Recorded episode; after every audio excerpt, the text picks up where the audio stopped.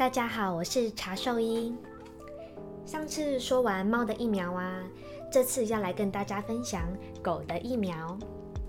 大家带狗狗去打针的时候，是不是常常听到说，呃，五合一啊，八合一，甚至十合一疫苗？其他还有什么狂犬病啊、莱姆病啊等等，好多种类的疫苗。那在这么多种类的疫苗之中，要怎么选择呢？那疫苗真的打越多越好吗？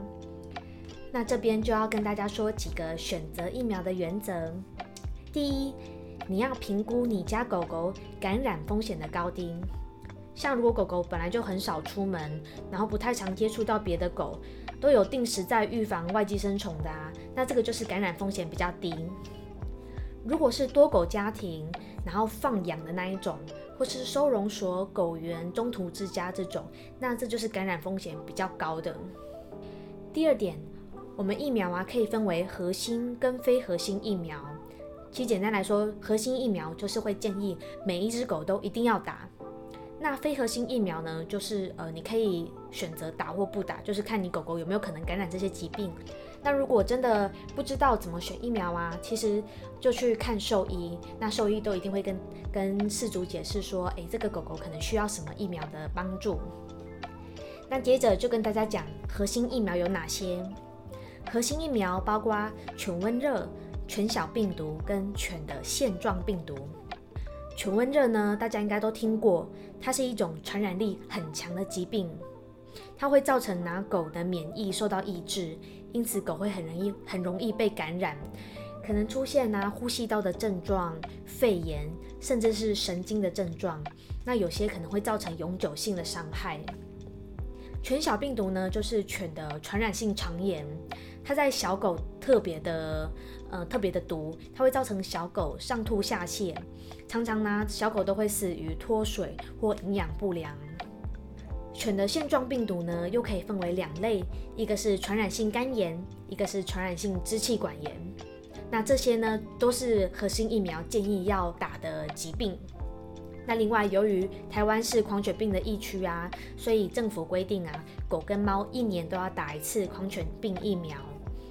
所以说，呃，听了这些核心疫苗之后，我觉得，如果你家的狗狗生活环境是单纯的，那你平常都有在帮它预防跳蚤、蜱蜱虱、新丝虫，那其实最基本的五合一对它来讲已经是足够的。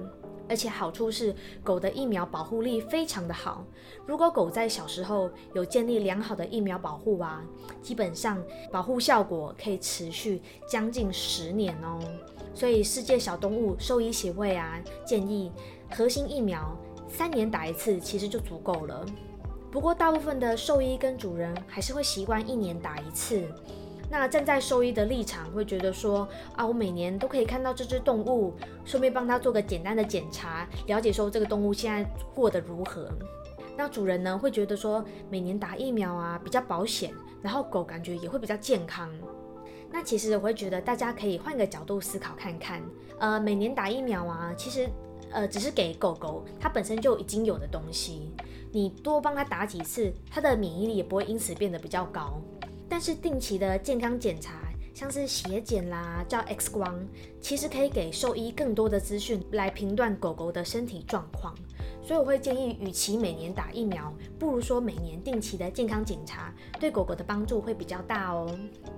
接下来我们来谈其他的非核心的疫苗，就是呃可可以打可以不打的这些疫苗，像是八合一啊、十合一，这些其实就是呃从核心疫苗再多了一些不同血清型的钩端螺旋体。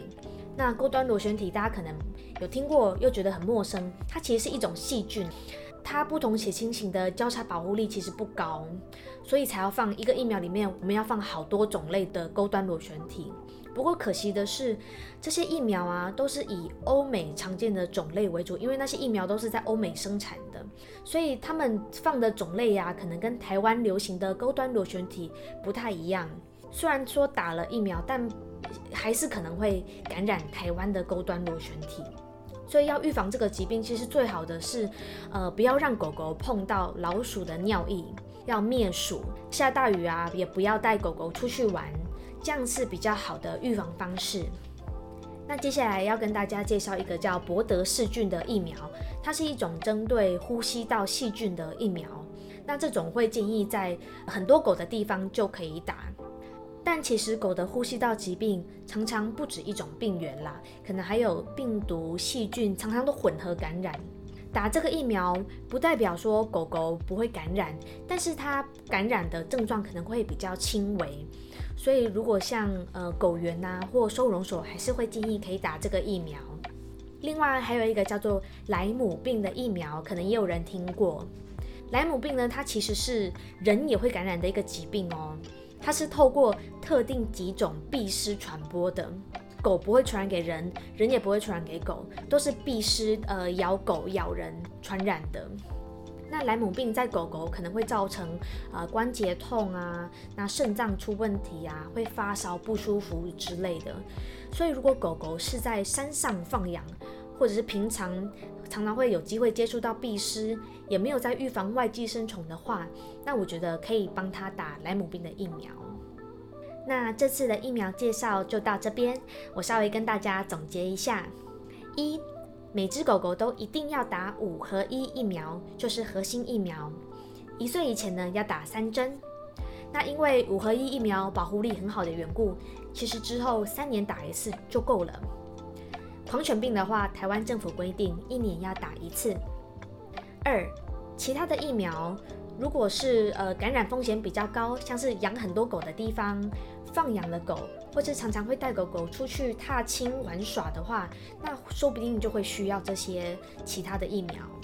最后一点，定期健康检查其实比打疫苗还重要，因为狗狗不舒服啊，它不会跟我们说。